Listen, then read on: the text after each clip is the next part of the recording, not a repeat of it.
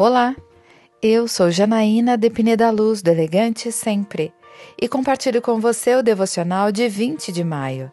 Livre-se do orgulho e da vaidade.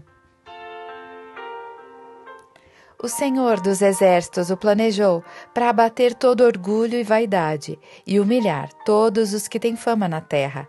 Isaías 23, versículo 9. A principal mensagem de Isaías sobre a queda de Tiro é que o Senhor é aquele que derruba impérios e fortalezas, destrói o orgulho e a vaidade.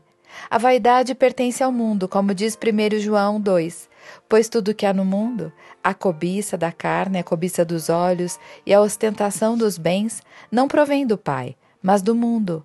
O mundo e a sua cobiça passam, mas aquele que faz a vontade de Deus permanece para sempre. Deus é simples e ama aqueles que são humildes. Provérbios 29 diz: O orgulho do homem o humilha, mas o de espírito humilde obtém honra. Eu quero orar com você. Pai amado, sei que há um tiro em mim quando sou movida pela vaidade ou orgulho. Me liberta para que a minha espiritualidade e relacionamento contigo não sejam jamais abalados. É isso que eu lhe peço, em nome de Jesus. E eu peço a você, siga comigo no site elegantesempre.com.br e em todas as redes sociais. Um dia lindo para você!